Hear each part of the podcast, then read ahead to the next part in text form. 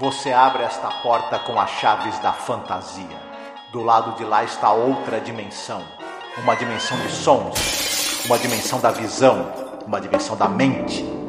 Você está atravessando um território de matéria e sombras, de coisas e ideias.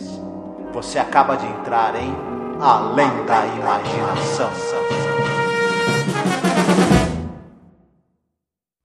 Ouvinte, seja bem-vindo a mais um episódio sobre a série clássica Além da Imaginação. Eu sou a Angélica. E eu sou o Marcos. Hoje nós iremos falar sobre o episódio número 137 no geral da série, episódio número 17 da quinta e última temporada de Além da Imaginação. Começamos a semana muito bem, né, Marcos? Porque eu acho que esse episódio é um episódio bem legal. A gente vai ter muita coisa para falar sobre ele. E está envolvido aqui um dos escritores, roteiristas que a gente mais gosta, que é o Charles Belmont, né? Exatamente. Ah, infelizmente, a gente tem aí no, na quinta temporada o Charles Belmont ele já estava com sérios problemas de saúde e ele precisava que os seus roteiros fossem concluídos por outras isso. pessoas. Nós já comentamos muito isso. Inclusive tem o John Tormelin fazendo esse trabalho, né? Ele faz o trabalho de conclusão, exatamente. Tava bem doente o Charles Belmont. Uhum.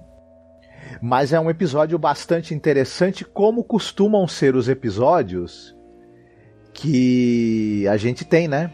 Em, em, Além da Imaginação, que são escritos por ele. É, ele é responsável pelos episódios, assim, vários que eu gosto bastante, né? Que fazem uma análise, assim, da sociedade, né? Dos seres humanos, assim, por uma perspectiva é, sci-fi, né, e tal. Então isso é muito legal, né? Eu acho que aqui também ele faz essa reflexão com auxílio imprescindível é, do John Tomerin, né? Uhum. Ele ele era um craque, né? O, o nosso amigo o Charles Belmont, ele era um craque. Esse é o penúltimo episódio que tem na série com o roteiro dele. Uhum, sim. É, o último é, é, a Queen of the Nile, né? Que a gente vai uhum. falar em breve. É, e a gente vem chegando pro final de toda a série, né? Uhum. Lembrando, se você chegou por aqui, caramba, você tem várias temporadas, hein? Para acompanhar os podcasts e é bem legal que você tem para curtir. A gente nem falou o nome do episódio, o episódio se chama Number 12 Looks Just Like You. É, número 12 se parece com você. É algo assim, como se fosse a sua cara, número 12. Uhum. Vocês vão entender por que, que é, o nome é assim. E é e trata, como a gente comentou aqui, de um futuro que é um futuro distópico, hein? Muito Sim. interessante, nós falaremos sobre isso, mas a gente vai falar já já, porque a gente está em campanha aqui, precisando muito do seu apoio, porque a gente é, tem tido poucas esparsas doações e poucos apoios. Algumas pessoas começaram a apoiar, depois pararam de apoiar. Então, por favor, se você puder, nos apoie, tá? Vou tocar a vinheta de apoio, mas já fica avisado aqui que todo mundo vai concorrer a uma ilustração maravilhosa que o meu querido parceiro de gravação aqui, o Marcos, fez e vai ser é, sorteada, uma ilustração emoldurada sobre a série Além da Imaginação. Então, por favor, se você gosta do que a gente está fazendo, pô, faça uma doação pra gente, seja pelo Padrim, seja pelo Apoias, seja por Pix, né, que o nosso Pix é apoio masmorra.gmail.com. Não deixe de nos apoiar, tá? Escuta a nossa vinheta agora. Olá, eu sou a Angélica. E eu sou o Marcos. E hoje nós viemos aqui com um pedido muito importante para você que nos acompanha nesses quase 14 anos de podcast nos últimos tempos, o apoio que vocês têm dado pra gente tem sido muito importante, tem nos ajudado muito e a gente pensou numa meta para poder modernizar a aparelhagem que a gente tem para poder começar a fazer lives. Volta e meia fizemos algumas lives, principalmente agora durante House of the Dragon, né? E quem nos acompanha sabe que nosso equipamento ele é muito rudimentar. E dessa vez a gente quer tentar chegar numa meta aqui para poder pegar um bom notebook para que eu possa fazer as lives com o Marcos, fazer lives semanais, a gente gerar mais conteúdo, fazer mais coisas ao vivo, ter mais interação com os, os nossos ouvintes e espectadores. E óbvio, né, para você ter um notebook melhor, não é um computador positivo que eu tenho aqui na minha casa, é uma coisa mais cara, né? E detalhe, nem é um notebook de ponta, assim, o melhor notebook gamer, nada disso. É apenas um notebook onde eu possa fazer as lives, eu possa mostrar os vídeos, não travar, né, durante as lives. O ideal é que a gente tenha o dinheiro no local que não cobra taxa, porque aí você estará ajudando a gente, né? E não enriquecer algum banco ou alguma né, operadora. Na verdade, um computador melhor também vai agilizar a edição dos programas, né? Exatamente. Então, eu peço, Marcos também aqui, que você nos apoie, tá? Como você pode apoiar? Você pode apoiar pelo Apoia-se, mas o Apoia-se tira uma cota, né? Tira um valor. Ou você pode apoiar via Pix também. Nos ajude a atingir essa meta tá certo? Então a gente deixa aqui um beijo muito gostoso, um abraço muito apertado. Fiquem todos muito bem, se cuidem. Pois é, Marcos. O número 12 se parece com você ou é a tua cara, hein? Parece até uma roupa, né? Como se você falasse: Nossa, aquela roupa ali parece muito contigo. E eu acho que a história vai tratar bastante disso, né? Mas antes disso, a gente gosta muito de falar sobre direção, elenco. E aqui eu acho que a gente tem um elenco que ele entrega muito, sabe? No episódio bem curtinho. A direção de um cara que a gente já gosta e já elogiou, que é o Abner Biberman, né? Você quer falar um pouquinho? Nós já falamos do. O Abner Biberman, vale a pena citar que ele, ele dirigiu outros episódios da série. A gente elogiou muito o episódio The Dummy. Nossa, né? episódio de terror, esse é muito legal. Isso. É um dos que eu mais gosto da série, enfim. É um episódio maravilhoso. Ele dirigiu também na quarta temporada o The Dummy é da terceira temporada. Na quarta ele dirigiu o Incrível Mundo de Horace Ford, que é um episódio que eu não gosto muito, mas, uhum, né? Uhum. Sim. É, na quinta temporada ele dirige dois episódios. O número 12 se parece com você e o I Am the Night Color Me Black, que nós ainda falaremos. Só rapidinho para a gente não perder muito tempo, porque nós já falamos bastante desse diretor em outras oportunidades. Ele dirigia filmes nos anos 50 de aventura e de policial no ar. A gente até citou como ele traz um pouco da linguagem do, sinal, do cinema no ar e do expressionismo para aquele episódio do The Dummy. Uhum, e ele sim. também dirigiu séries de western, comédia, fantasia, policial. É, a gente citou que ele dirigiu 25 episódios daquela série de, de western O Homem da Virgínia. Enfim, um cara muito experiente, muito talentoso, Abner Biberman. Sim. O roteiro, você mesma já falou que é do Charles Belmont, com uma grande ajuda do John Tormelin. E já falamos bastante do, John, do, do, do, do Charles Belmont. O John Tormelin ele é famoso por ter dirigido episódios de duas séries, que é a Procurado Vivo ou Morto e O Homem da Lei. Eu não vi nenhuma das duas, não cheguei a ver nenhum episódio de nenhuma dessas duas séries. E ele escreveu nos anos 70 o roteiro de um filme para a TV do retrato de Dorian Gray que eu também não vi. Muito bem. é muita coisa, né? A gente não tem nem a, uhum. a, sei lá, a prerrogativa de ter que assistir tanta coisa sem conhecer tudo, né? Uhum. Muita coisa séria que apresenta pra gente também, né? Vamos lembrar que às vezes a gente procura alguma coisa que sobre a série e acaba conhecendo e assistindo. Sim. Bom, a gente sempre fala que, as, que os episódios têm uma, uma grande estrela. No caso desse, a estrela do episódio é a Colin Wilcox Paxton, que é uma atriz americana que teve mais de 50 anos de carreira. Ela faleceu em 2009. Claro que nós não teremos nenhuma possibilidade de citar tudo que a mulher fez, porque ela fez muita coisa na, na, na televisão, sobretudo.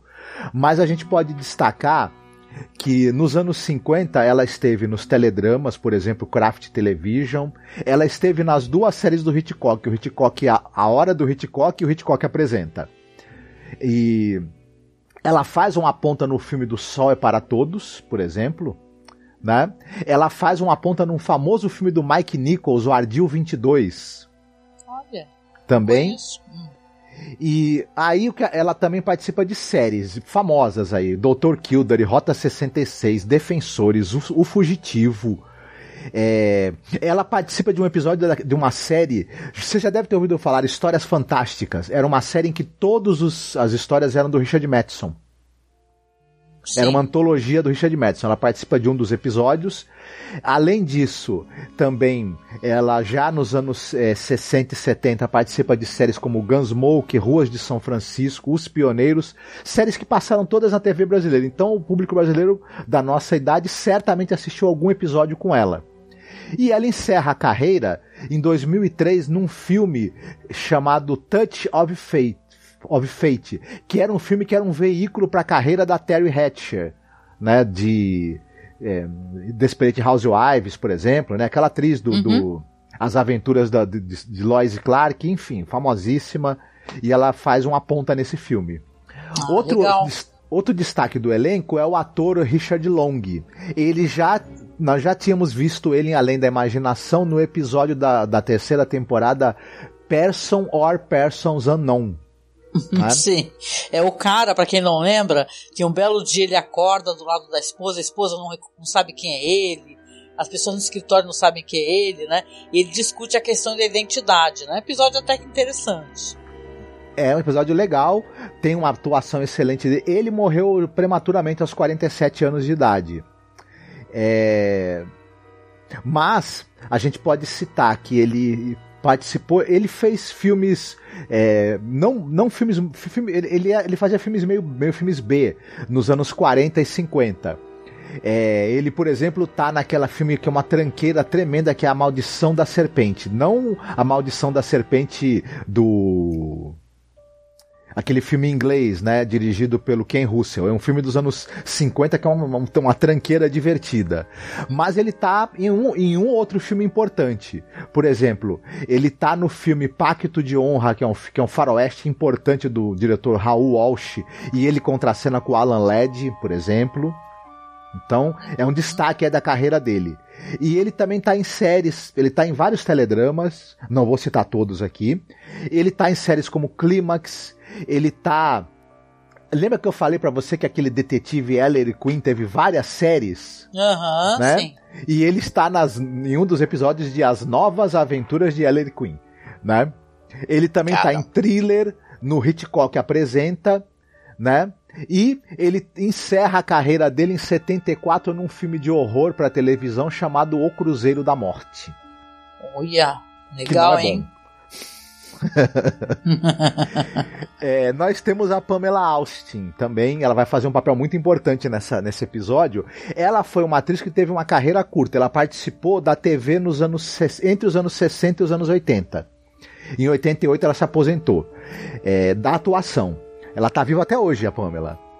Olha. E ela participou de séries, por exemplo, vou citar Caravana, James West, O Fugitivo, Columbo, e eu gostaria de, só de, de, de, antecipar que gostei muito da atuação dela nesse episódio.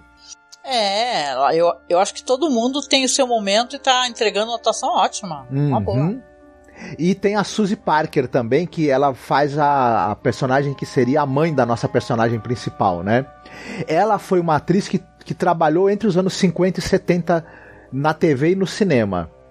Ela, a gente pode citar que ela está em dois filmes do Stanley Donen, o Cinderela em Paris, onde ela é, a contracena com Audrey Hepburn e A Casa das Amarguras, que é um filme também do diretor Stanley Donen, que tem tem o Gary Cooper. É, e, e também ela tá no outro. Olha, é, três filmes dele, na verdade. Ela tá num outro que é o Beijo da, da Despedida, que é com o Cary Grant. Então, esses são os destaques dela no cinema. Uhum. Já na, no, no, na TV, ela participou de séries como Além da Imaginação, claro, o Dr. Kildare, o bonitão do Richard Chamberlain, que eu não canso de falar isso, né? Mas enfim. É, é, ela lindo, participou nossa. da série do Tarzan dos anos 70. Lembra aquela série que o Tarzan era o Ron L? Que Sim. passava na TV brasileira? Nos anos, nos anos 60, uhum. aliás. Série que passou muito na TV brasileira, né? E ela encerra a carreira dela participando de um episódio de 1970 do Galeria do Terror do, próprio, do mesmo Rod Serling. Ah, exatamente. Né? Exatamente. Muito bom, muito bom. Genial. E aí, vamos lá então para a sinopse, que dessa vez é a minha vez, hein? Oh. Opa! Olha só, hoje é minha vez. Queria comentar com vocês aqui, até depois, um pouco sobre o conto, tá? Porque a gente ficou órfão de um site que a gente adorava ler, que é o The Twilight Zone Vortex, que os caras simplesmente pararam de escrever hum. sobre e a gente amava, né? a gente absorvia um pouco deles assim, catava um pouquinho do conhecimento do cara, que o cara é uma enciclopédia, sabe? Os caras que escrevem para esse blog, mas a gente tá caçando também, né? Mas o legal aqui da história é que é uma história, como eu falei, que é de ficção científica. E é uma história que tem, leva a gente a várias reflexões. E depois eu acho que o Marcos há de concordar que ela tem uma certa similaridade com o Eye of the Beholder, né? Sim. A gente vai falar sobre isso. Mas vamos lá, sinopse então, que eu vou tentar fazer bem rapidinho aqui. A gente começa aqui na série, o Seren até fala assim no comecinho, né, a introdução dele, que o tempo poderia ser ali anos 2000, vai, né? Que a gente tem a história de um, ele faz uma reflexão ah, qual jovem não trocaria alegremente de rosto, é, um rosto simples por um rosto adorável, né? Aí a gente já fica, ai, né? Porque beleza é uma questão de é uma questão social, uma questão inculcada na sociedade, mas aqui o Selen, como né, um homem de sua época, né, obviamente, ele se sai com uma dessa logo de cara. E ele fala assim, o ano poderia ser o ano 2000. E a gente tem no começo aqui a mãe e a filha, estão ali numa sala conversando e você vê que numa tela tem duas figuras paradas, né? Duas mulheres assim, com uma aparência, uma que inclusive parece muito, para não falar que é igual na realidade, a própria mãe dela e uma outra, uma moça um pouco mais jovem de cabelos loiros, né? E aí, nessa sociedade, aí mãe e filha estão conversando porque está próximo aí a chegar um evento onde a filha vai passar por uma transformação. Nessa transformação, ela vai poder se libertar, vamos colocar isso entre aspas, desse corpo comum, né? E tal, e vai para um corpo que é o ideal de beleza, né? Que é socialmente aceitável, né? Que inclusive é um corpo que ele não tem, é, ele não fica deteriorado pela velhice, ele é imune a doenças, ele tem uma certa expectativa de vida aumentada, então é, faz algumas correções psicológicas, né? Então, é, é, é claro que para muitas pessoas isso daí é muito um momento muito importante, né? Mas a Marilyn, que é o nome dela, Marilyn, que vai fazer, que vai fazer 18 anos, ela não quer passar pela transformação. E as pessoas vão começar a tentar entender por que, que ela não quer passar por essa transformação. A família, a mãe, o pai, né? Vamos colocar aqui que nós temos três modelos de pessoas, né? Existem várias aparências diferenciadas, né, Marcos? E sim três modelos, um, um masculino e dois femininos, até onde eu saiba. Uhum. recorde. Então, quer dizer que o pai dela vai ter a mesma cara, sei lá, do leiteiro, por exemplo, entendeu? Isso. É, e, uhum. e, do uhum. médico, entendeu? Porque a figura Isso. masculina uhum. tem aquela aparência. Então a Marilyn, ela não quer passar por esse processo de transformação, porque ela gosta de pensar que ela tem, é importante que ela tenha as próprias características dela, que ela acha isso uma coisa superficial, ela acha isso um problema de conformidade, você é obrigada a se conformar, né? Então, uma história que ela tem várias camadas, entendeu? Ela tem a camada dos papéis onde as pessoas se encontram na sociedade, sem contar que é uma história que, por exemplo, não existe ideal de pessoa de pele negra, ou então asiático. Então o episódio, inclusive, ele se coloca no que ele quer mostrar, né? O ideal de beleza é uma pessoa branca e magra e loira e por aí vai. Então ele é muito perigoso, ele resvala o tempo todo num certo preconceito, né? Então eu vou deixar aqui porque a gente tem então esses problemas todos aí da na Marilyn com sua mãe, é, com seu pai e toda a sociedade pressionando ela, inclusive o Dr. Rex, né? Para que faça uhum. essa transformação. Sim, exatamente. O, a Marilyn, o problema, ela, é, ela não quer é, deixar de ser quem, quem ela é. Eu, eu, eu, eu, eu acho que ela tem um, bons motivos para isso. Ela é ótima, ela é bonita, ela tem é, do jeito dela, ela tem um rosto extremamente expressivo, interessante e bonito. Não é hum, aquele rosto de, de padrão de beleza de modelo.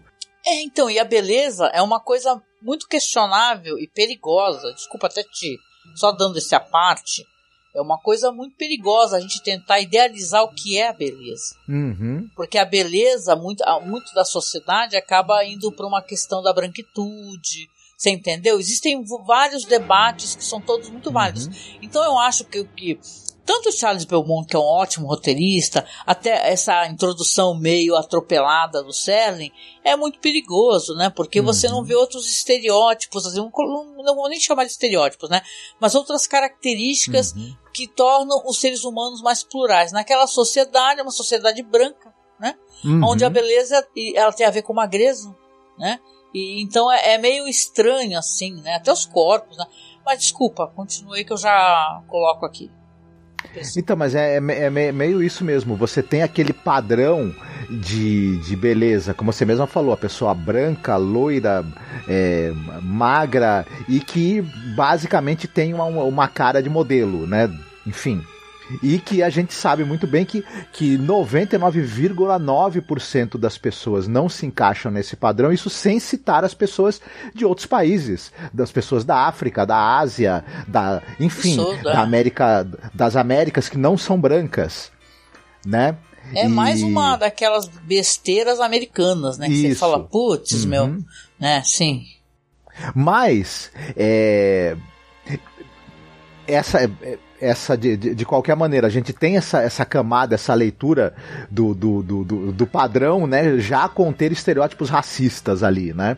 E é, e é, bem interessante isso. E acaba também tendo um pouco dessa coisa, além da, da, da, da aparência, né? Tem essa coisa também do, do, do culto a você estar tá sempre bem, você você tá sempre Isso. feliz. É uma sociedade que ela tem pavor ao, ao, neurotípico, né? Você ter problemas, tipo assim, você ser nervoso, preocupado, né? Uhum. Ela quer colocar as pessoas numa caixinha, num moldezinho, né?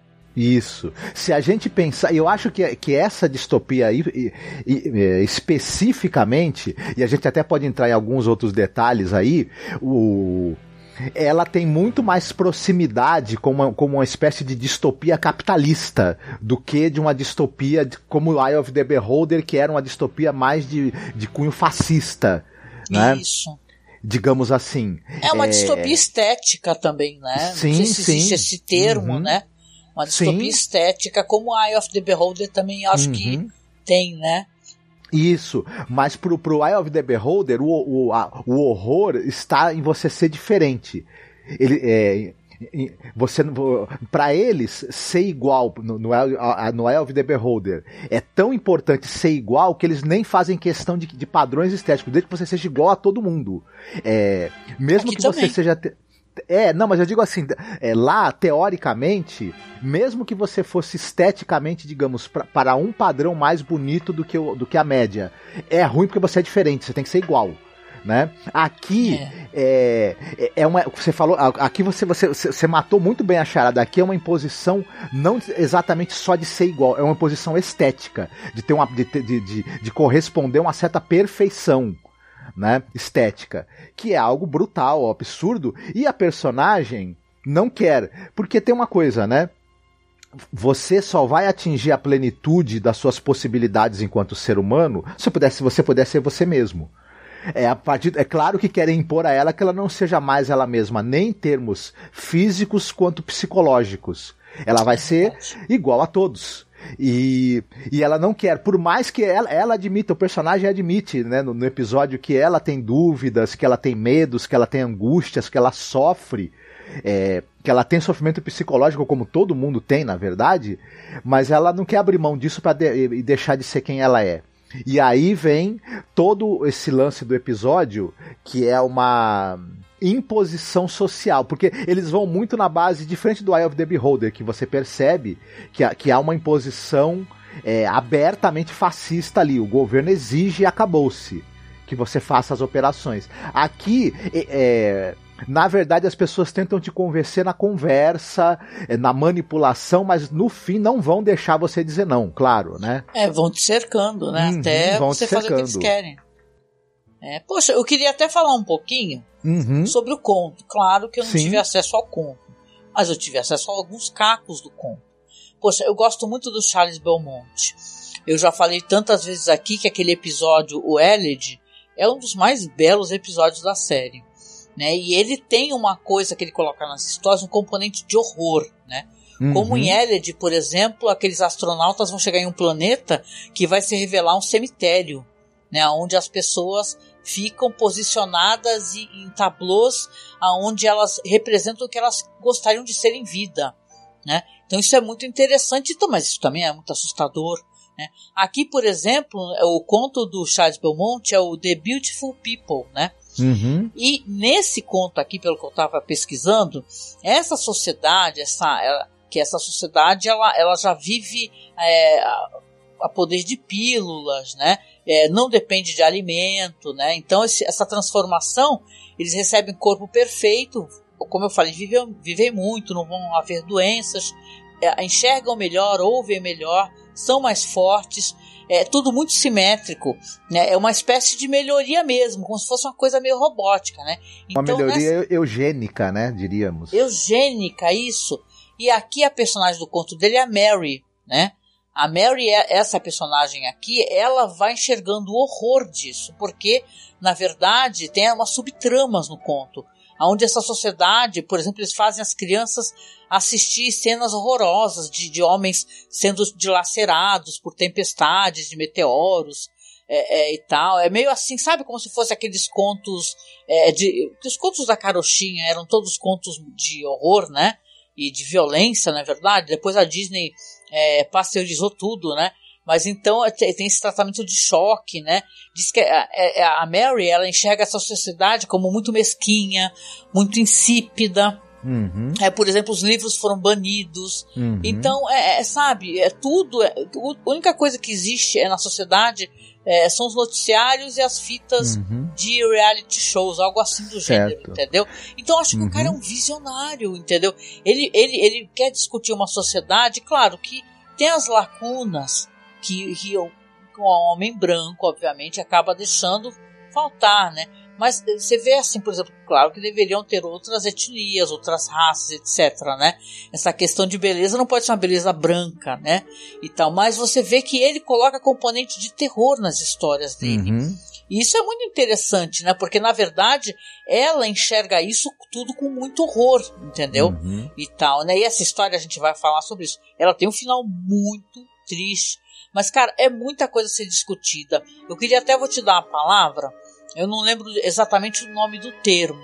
Mas essa semana eu tava lá navegando no Twitter e tava uma discussão, porque o Twitter é, meu Deus do céu, né? É aquela coisa, parece que é o fim do mundo, é a discussão da meia hora seguinte, na próxima hora já mudou. Mas aí tinha uma moça fazendo uma comida, um prato bonito, mas estava com decote e tal. E aí o pessoal começou a reclamar que era tipo é, é um movimento aí que umas moças jovens estão fazendo de tentar fazer aquele é, estilo da dona de casa, sabe, antiga, né, submissa ao marido. Tem o um nome desse movimento. E o pessoal achou que era isso. Só que diz a moça que não. De qualquer maneira, o que às vezes infelizmente o que vale é a percepção, né? Que a gente passa pela internet, Uhum. para a internet. Eu que o diga, né? Muita gente tem a percepção que eu sou muito antipática. Eu, eu não me acho antipática, né? Pelo menos. Desabafo. Mas a questão aqui é que você tem aqui, é, é isso, é Threadwife, isso lembrei, Marcos. O nome é Threadwife, por sinal. Uhum. Aqui também tem uma espécie de, de, conform, de conformidade, entendeu? De você é, ser colocado num posto no teu lugar no mundo. Uhum. E aqui a nossa personagem, ela não quer isso, ela não quer. Ela quer, é, o nome aqui na história é Marilyn, né? Ela quer ter, ter o rosto dela. Tem um rosto interessante, né? A atriz. A mãe até mostra, tem um momento que ela mostra, a mãe mostra uma foto, né? Tá folheando o álbum, fala: Olha como é que era a minha cara. Eu era tão comum, né? E ela olha pro rosto da mãe. Então, na verdade, Hum. é isso que nos faz interessantes, né? A gente ter os nossos rostos diferentes, né? A gente ter características, né? Então é por isso que é muito ruim quando você vê todo Uhum. mundo ir, ir pro mesmo lado e começar a fazer as mesmas coisas e pensar do mesmo jeito e ser aquela coisa uniforme, porque o mundo não é isso, né? Então aqui o que está sendo É. discutido, claro que a gente tem que problematizar várias coisas, mas aqui está sendo discutido a identidade, a nossa identidade, a nossa subjetividade. Então a- eu, eu acho que esse episódio, eu fiquei louca para poder ler o conto. Ele é muito maravilhoso, assim, em vários sentidos, porque é, é uma personagem que ela não quer se dobrar ao que é o comum, entendeu? É que nem você chegar e falar assim, olha, todo mundo tá usando calça azul, por que, que você não usa calça azul? Oxe, é moda. Na verdade, é claro que é uma outra questão, que é um corpo, né? Ah, você tem dois modelos de corpo. Ó, tu pode usar o corpo, esse corpo aqui, o número 8, esse aqui, o número 10. O que, que você acha? Tem esses dois aqui. Ah, mas eu não quero, eu quero ter o meu. Ah, por que, que você quer? Você uhum. quer ser uhum. diferente de todo mundo? Então, olha quantas co coisas estão aqui nas entrelinhas, né, Marco? É, eu achei muito curioso nesse episódio que as pessoas, como tem poucas. É, tem dois, três rostos ali, né? Que todo mundo tem o rosto igual, e as pessoas têm que andar com, o nome escrito na roupa, para você saber quem é. Né? Como e se fosse você... o nickname do Twitter, né? O, da rede social, né? E tem, um, e tem um momento que eu fiquei assim, né? Que, por exemplo, ela tem um tio, né? O tio, que, que é, como a gente tinha comentado, quando ela se recusa ela, ela dá a entender a Marilyn que ela não quer fazer essa cirurgia e ela não quer ficar tomando a, a, a medicação também que eles dão. E eu até lembrei do Admirável Mundo Novo, a Soma, né? Soma. Uhum. Aquela droga que eles tomavam, né, para ficar sempre bem, sempre emocionalmente equilibrado, na verdade emocionalmente castrado, né? Mas na, na concepção deles ali do Admirável Mundo Novo era equilibrado aquilo. E aí, por exemplo, é, eu, eu fiquei chocado com essa coisa para você diferenciar o seu tio do médico que tá fazendo o seu tratamento e do outro cara do centro lá que, que, que levou você para escolher, tem que ter o nome escrito. Porque todos eles têm a mesma é, cara. Isso é, isso é muito deplorável, uhum. né? E ridículo, né? E propositalmente ridículo, com uhum. certeza. E exatamente. E, e, e, e, aquele negócio, as pessoas usam é, até o, o, cabelo parecido, o cabelo é igual. E usam o mesmo padrão de roupas. E, e é interessante como são é, roupas que ao mesmo tempo elas evocam algo futurístico, obviamente, né? Pra época, mas elas são roupas é, é, que elas não têm nenhuma característica muito chamativa. Elas, elas são roupas, tudo bem, a gente tá ali vendo uma série que é em preto e branco, mas você percebe que são roupas de cores é, neutras, que elas, que elas são é, é, justas ao corpo, elas não têm nenhuma característica que, que, que, possa definir o estilo de se vestir também. É, todo o, a cenografia ela, é, ela são aqueles locais geométricos, é, assépticos, onde não há nenhuma espécie de decoração. Não sei se você notou, deve, certamente notou também isso. Uhum. Ah, inclusive o, o, lugar, é, esse cenário já foi usado muitas vezes. Inclusive uhum. no episódio que a gente falou recentemente, aquele lá do, do casal que se desencontra, o cara vai pro espaço, né? The Long Morrow, né? É o mesmo uhum. lugar, dá para ver claramente, né? A mesma porta, umas colunas assim muito abertas, né? Essa sociedade futurista imaginada ali pelo Rod Serling, pelo fotógrafo e tal, ela, ela tem essa relação de arcos é, longos, né? De salas gigantes, né? uhum. né? É uma coisa proporção. Inclusive, eu assistindo ao episódio, me remeteu muito ao Admirável Mundo Novo. Na verdade, uhum. visualmente aquilo evocou para mim bastante do que seria, né? Um, poderia ser uma adaptação do Admirável Mundo Novo. É, e. Agora, é como você mesma falou, né? É, e aí eu também. Esse, esse, episódio ele conversa, a gente, como a gente já tinha comentado, com o Admirável Mundo Novo e com o Eye of the Beholder. E eu acho interessante. Ele, na verdade, de certa maneira, recicla algumas ideias do Eye of the Beholder, se bem que o Eye of the Beholder não é um texto do Charles Belmont. É, é, um, é um roteiro original, se eu não me engano, do Rod Serling, né? Uhum, sim. E, mas aqui o, aqui o, o Charles Belmont tem o conto, mas no roteiro para a série acaba sendo reciclado algumas ideias que a gente, é, a gente viu no Eye of the Beholder. Tem uma espécie de, como digamos assim, uma certa proximidade. Sim, sim. Queria até contar também um pouquinho mais da história, né? Porque gente, o que, que acontece aqui com a nossa personagem, com a Marilyn? É, a mãe né, vai levar ela para o tal do Dr. Rex? Porque fica todo mundo chocado. A, amiga, inclusive, né? Chega para ela, fala assim: Olha, por que, que você não quer? O que, que você tá fazendo? Né? Fica todo mundo tentando é, convencer e sem entender uhum. por que, que ela tá querendo fazer isso, né? Ela não quer perder a identidade dela. Só que ela levam ela pro Dr. Rex, o Dr. Rex está tentando conversar com ela também, ela também não quer. Só que ela meio, né, Marcos? Ela meio que foge, né? Não tem isso? Né? Ela é levada para o psicólogo e tal. É, as pessoas explicam os benefícios e tal. Mas o que acontece, o episódio não tem tantas coisas, como eu posso te dizer? Reviravoltas. Ele, ele não tem muitas reviravoltas, entendeu? O que ele entrega, ele entrega rápido, ele é meio é, incisivo, entendeu? Uhum. Eu até fico com a impressão que daqui se é, viria uma ótima série daqui, entendeu? Tipo assim, se eu estivesse, existisse, por exemplo, um movimento das pessoas que, como o Merlin, não querem é, passar pela transformação, sabe? Como em Admirável Mundo Novo, não tem os selvagens, né? Então você, é, é, você ter assim colunas de pessoas que não admitissem essa espécie de, de sei lá, de obrigatoriedade, né? Com essa sociedade que é uma distopia, é uma sociedade que não dá chance para as pessoas terem identidade né, que quer comandar as pessoas dessa maneira. E aqui a Marilyn, ela vai, inclusive o médico, o Dr. Rex, né? Ele fala com o professor Sigmund Franz, uhum. o nome, Sigmund Franz, que, que ele afirma que a transformação ela se justifica, né? Vai ter uma pessoa falando isso, é, que é pelo fim da guerra, né? O, o, fim do ódio na sociedade, que trazem muitos benefícios, além, não é somente a mudança de aparência, né? E ela, e ela, a Marilyn, ela continua protestando e eles acabam confinando ela no quarto do hospital contra a vontade dela, né?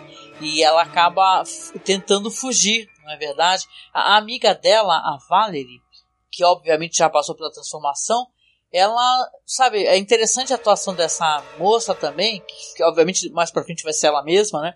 Que ela não mostra nenhuma reação, sabe, emocional aos protestos da Marilyn mesmo quando ela tá chorando, entendeu? Ela não, ela não reage, porque para ela aquilo é uma, é uma aberração, né? E uhum. tal, né? Então você você vê que tá todo mundo contra ela. Na verdade, ela não tem é, é para onde para onde fugir. Uhum. Ela mesmo tentando fugir, ela acaba parando aonde? Que triste, na própria sala de cirurgia, né? Sim. né? E o doutor acaba sim fazendo operação nela. O, o desfecho do episódio, até pra gente poder falar de outros filmes e tal, de algumas relações, é um desfecho muito triste, muito triste, porque aqui, como eu falei, são três aparências que existem ali, e ela tá ali, tipo, o pai conversando, aí chega o médico conversando, e daqui a pouco quem chega? A própria, né? Ela vai chegar a Marilyn com a aparência da amiga dela. E ela chega toda contente, então as pessoas ali olhando, sorrindo, né? Felizes porque finalmente agora ela cedeu, né? Uhum. A essas melhorias, entre aspas, ao procedimento, né? E é um resultado muito positivo, né? Que eles acham, né? E no final, pra, dá vontade de chorar com o final, porque ela, a, a, a própria Marilyn para no espelho sorrindo, né? Contente. A amiga lá atrás, que tem a própria face dela, e ela fala assim: ai, sabe o que é melhor de tudo aqui, que eu mais gostei? Eu pareço com você, Val. E é, cara, é, né? Eu acho um final. É, é, um, uhum. é um uhum. episódio difícil se você parar para pensar, né? Sim. De você terminar ele, de você. Sabe, que ele tem que deixar uma sensação de desconforto. Uhum. O propósito dele é te deixar refletindo uhum. sobre isso, né? Sim, isso me lembrou muito o final das distopias, por exemplo, o 1984, quando o personagem ali, o, o, principal, ele fala: eu, eu finalmente amava o grande irmão. E a gente sabe que ele tá perdido, né? Ou quando a gente, eh, no final do Admirável Mundo Novo, né, o, o a, com a morte do Selvagem, por exemplo, a gente, a gente, o episódio inteiro é construído esse contraste das características muito é, pessoais e muito únicas que ela tem e das pessoas que já passaram pelo procedimento para apagar tudo que elas têm de único e de que torna o que elas são. E a gente vê, vê, ao longo do episódio todo esse contraste. No fim, quando a gente vê ela plenamente integrada nessa sociedade asséptica né, e eugênica, e ela conseguiu e apagaram tudo que ela tinha que fazer com que ela fosse ela mesma, é muito triste, realmente. E enfim, mas é, eu diria que, que pra gente, a gente é, ter o máximo do horror de uma situação, a situação não pode acabar bem, né? É, nossa. Não, eu tava vendo aqui, né, a pessoa falou um pouquinho sobre o conto. Depois eu posso até deixar o link para você se eu lembrar, né? A pessoa coloca assim a reflexão dela na hora que ela entra na sala de cirurgia. E é muito triste, né? Que ela fica pensando, né? Assim, sabe, pensamento desesperado, né? Todas as pessoas bonitas, né? É, é, olha seus corpos, que não são seus corpos. Olhem suas pernas, mas foram feitas né? Foram criadas. As suas vozes, os seus risos são vozes fabricadas, risos falsos. Seus gestos são todos modelados. Aí ela pergunta: O que, que você vai fazer comigo? O médico, o médico fala: Ah, tudo isso já foi explicado para você. Não, não, não, comigo não. Aí, a, a aí ele fala para ela assim: Ah, você quer ser uma rejeitada? Né? Pode deixar que a gente vai cuidar disso. E é assim que termina, sabe? Cara, é uma, tem até uma piada, é uma piada acho que é uma coisa de americano, que diz assim, que o verdadeiro horror, ou não, né, não sei, é a gente chegar em casa e descobrir que alguém roubou todos os nossos móveis, porém substituiu por coisas exatamente iguais. Não são seus móveis. Né? Então eu acho que aqui tem, também tem essa a questão da estranheza, né? Uhum. Nessa história aqui também, que caramba, deixa uma, uma pedra né, no estômago, é muito estranha, né? Sim, sim. É, um episódio que, que, embora ele tenha alguma coisa de derivado, ele é muito eficiente e bastante tocante. Eu gostei bastante. Isso me lembra um pouquinho também, não é minha recomendação, até porque eu já recomendei. Mas você lembra daquele filme As Noivas de Stepford? Acho que é Stepford. Que é, tem um filme dos anos 70, depois teve um, um remake com a Nicole sim, Kidman, sim. que eles transformavam, mas aí é uma, uma distopia é, é, como é que eu posso dizer, que tem um viés feminista, né? Uhum. Que aí transformava as mulheres, todas as mulheres frustradas, neuróticas e tal, em mulheres perfeitas, servindo seu marido, uhum. sabe? Tem algo disso também. Uhum. Essa época foi muito foi muito frutífera, né, para o sci-fi, né, para discutir coisas importantes, né? Sim. Então é uma pena, às vezes eu sinto que, que me falta hoje em dia é, é, é essa profundidade nas discussões uhum. de algumas séries, sabe? Sinto isso um pouco, né? Coisa que ficaram, coisas que ficaram aí nos anos 60, 70, né? Que eu sei que existe, obviamente eu estou negando, mas eu sinto que falta um pouco mais entendeu? essa discussão. É, eu também sinto, infelizmente. Tem, tem é, é, séries como Severance, talvez, né? Que Severance, sem ótimo que, exemplo. Que acaba uhum. tendo uma, uma, profundidade para discutir certos assuntos, né? E, e mas no, no, caso aí da, da, das das é, esposas de Stepford, né? E você tem, tem essa coisa do final da, do, depois da guerra, que as mulheres foram trabalhar nas fábricas, as mulheres foram participar do. do porque os, os homens estavam na, na, na, guerra, né, os maridos, e aí depois, Sim. quando a guerra terminou, teve esse, esse esforço extremamente autoritário e hipócrita de falar agora voltem para os lares, né? Volte para o seu papel na sociedade, isso. Isso. Vai servir o seu marido, uhum. né? Isso é tudo muito cruel, né? É você Sim. dar a liberdade para alguém e depois falar, olha, tá tomada uhum. a sua liberdade.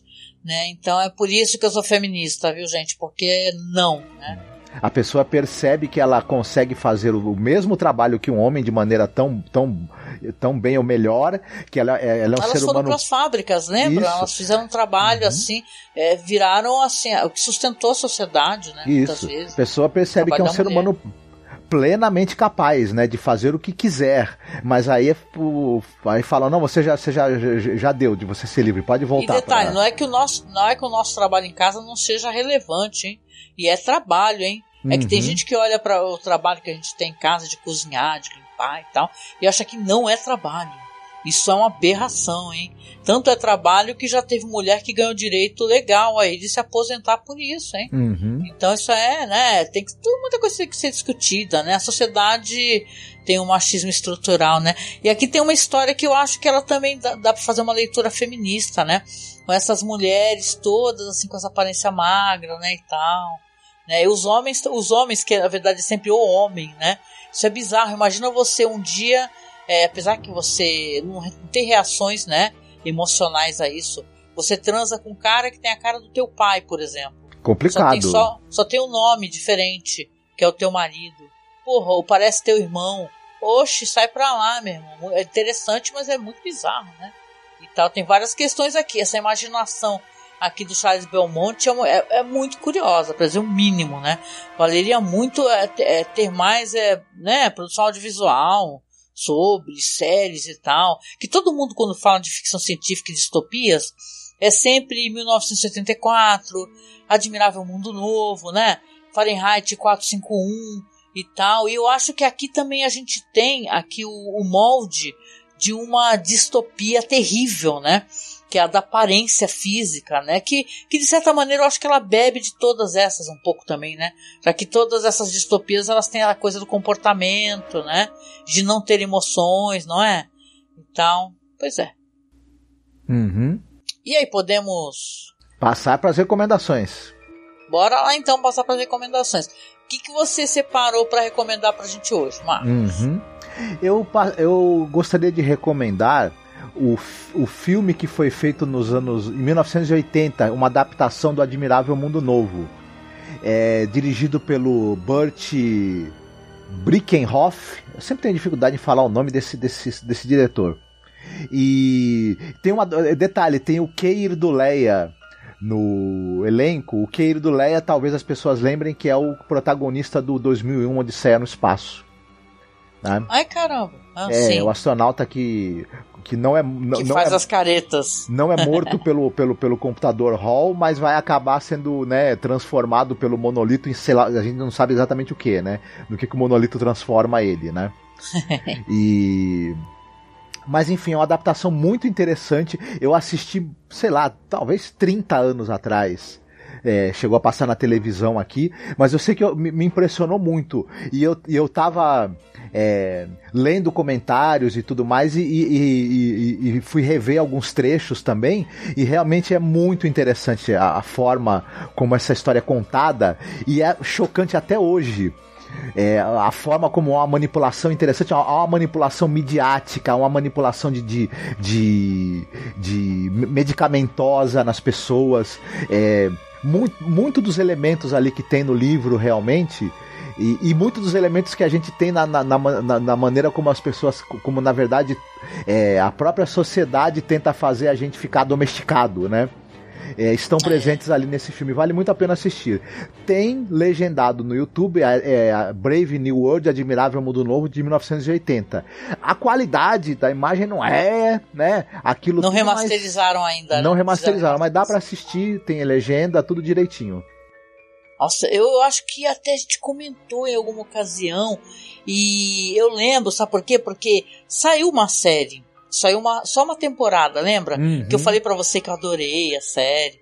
Deixa eu só afastar a gata aqui. Eu, eu falei para você que eu adorei a série, mas é, é, aí depois não fizeram segunda temporada. Eu acho uma história fascinante, Sim. sabe? Uhum. Tem roteiro do Grant Morrison, né? Isso, não, e eu tava lembrando assim que eu gostei pra caramba. Muita gente não gostou, mas eu gostei bastante da série. Eu gosto de ficção científica, né? E essa versão aí eu até deixei linkado abaixo na publicação, tá lá no nosso site. Eu postei essa série nova, que eu acho que estava disponível para assistir na Globoplay.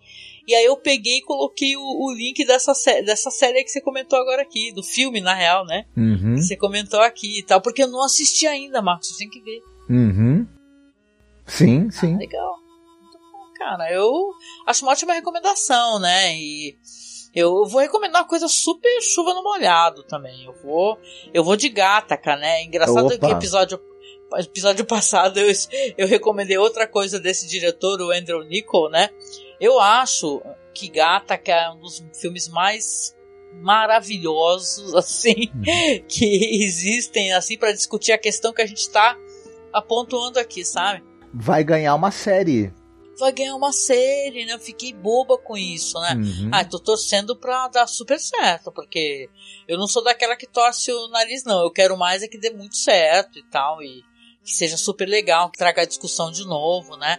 E eu lembro que a gente conversou com o nosso amigo aí que já partiu, né, com o Lucas Amura, amava tanto Gataca, porque tudo em Gataca é incrível, né? O tema, é, a própria música de Gataca, né? A gente fez aquele, um daqueles podcasts musicais e o Lucas recomendou a música de Gataca, sabe? Então, vou ver se eu deixo o podcast que a gente fazia, né? Uns podcasts de playlist e tal, playlist de filmes.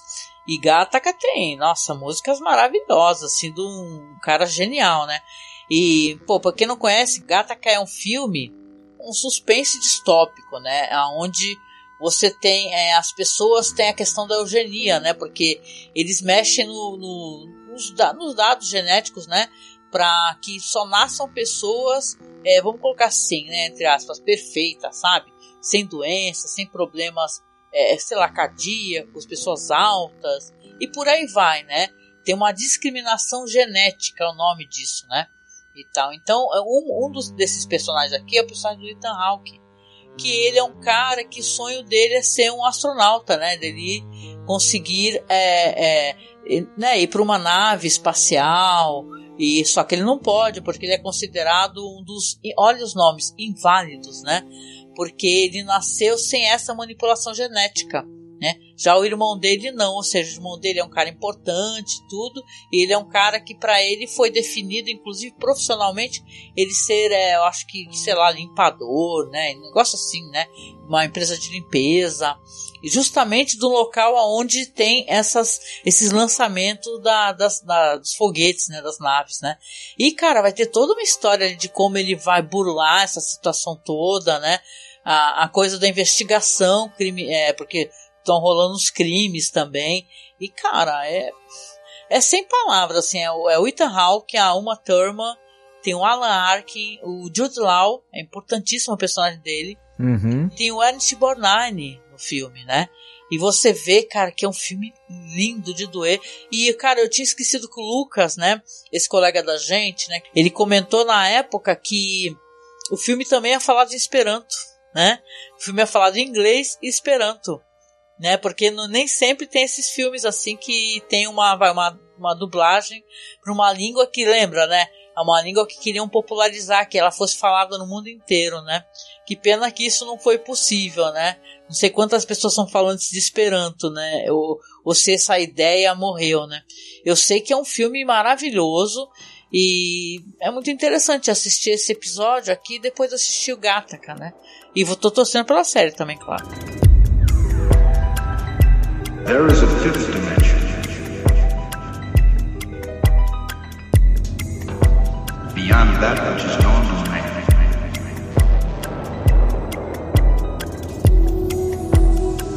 It is a dimension vast as space. Então vamos lá, né? Hoje é minha vez de escolher música.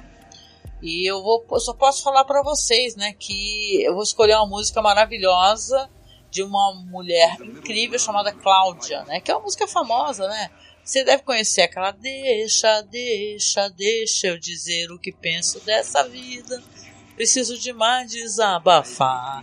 Então eu gosto muito dessa música, eu acho que que, que tem esse grito, né, preso na garganta, né, de todas as mulheres que elas não querem ser contidas, né, não querem ficar enclausuradas dentro de si aqui como a nossa personagem.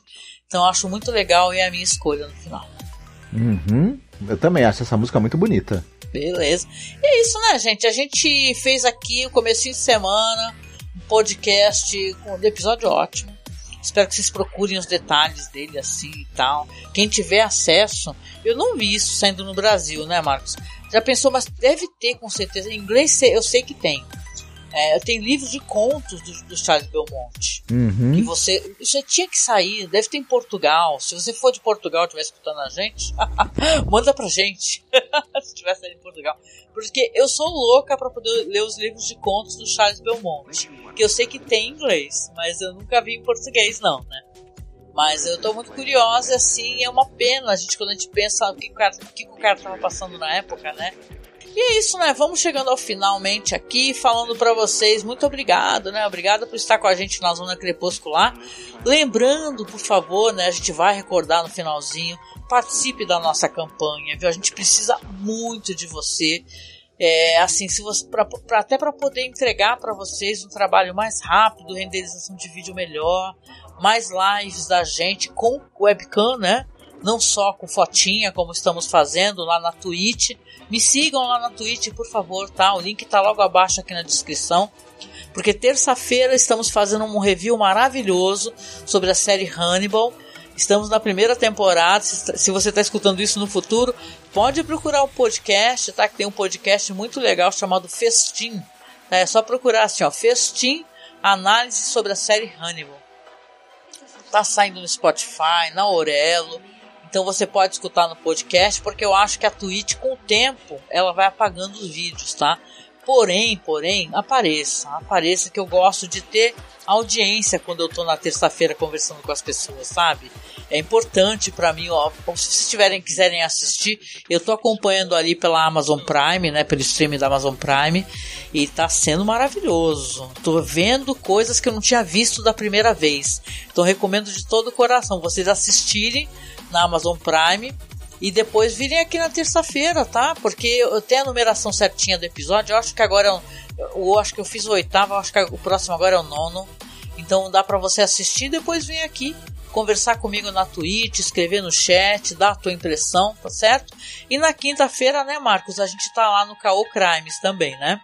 Estaremos lá sempre tentando desvendar crimes misteriosos e chegar à verdade dos fatos e levar os culpados à justiça é puro caô, né? Isso daí é, é o Caô Crimes, é, é, é, um programa onde a gente inventa crimes, né?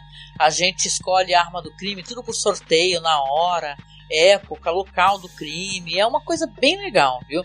As pessoas estão gostando bastante e também sai em podcast. Não ia sair, mas também está saindo. Então, é só me seguir lá na Twitch que você recebe o alerta quando eu entrar online, tá? E claro, lembrando, eu comecei a falar, não terminei. Participe da nossa campanha, tá? Por favor, você doando a partir de 10 reais, você já participa do sorteio. Tem muita gente, viu, que está na listagem, estou atualizando sempre. E se você puder nos apadrinhar mensalmente, a gente agradece, porque mensalmente também é uma garantia que a gente vai poder pagar o nosso site, né, pagar as coisas, as dívidas referentes a você poder ter a manutenção do podcast, internet e tudo. Então, por favor, nos ajude, nos apoie, tá? E eu venho finalizando aqui o podcast, falando que a gente encontra então na sexta-feira agora, né, que é quando sai outro programa. E beijão para vocês. Se cuidem, viu? Opa, fiquem muito bem. Cuidem-se. Beijinho, tchau, tchau. Tchau.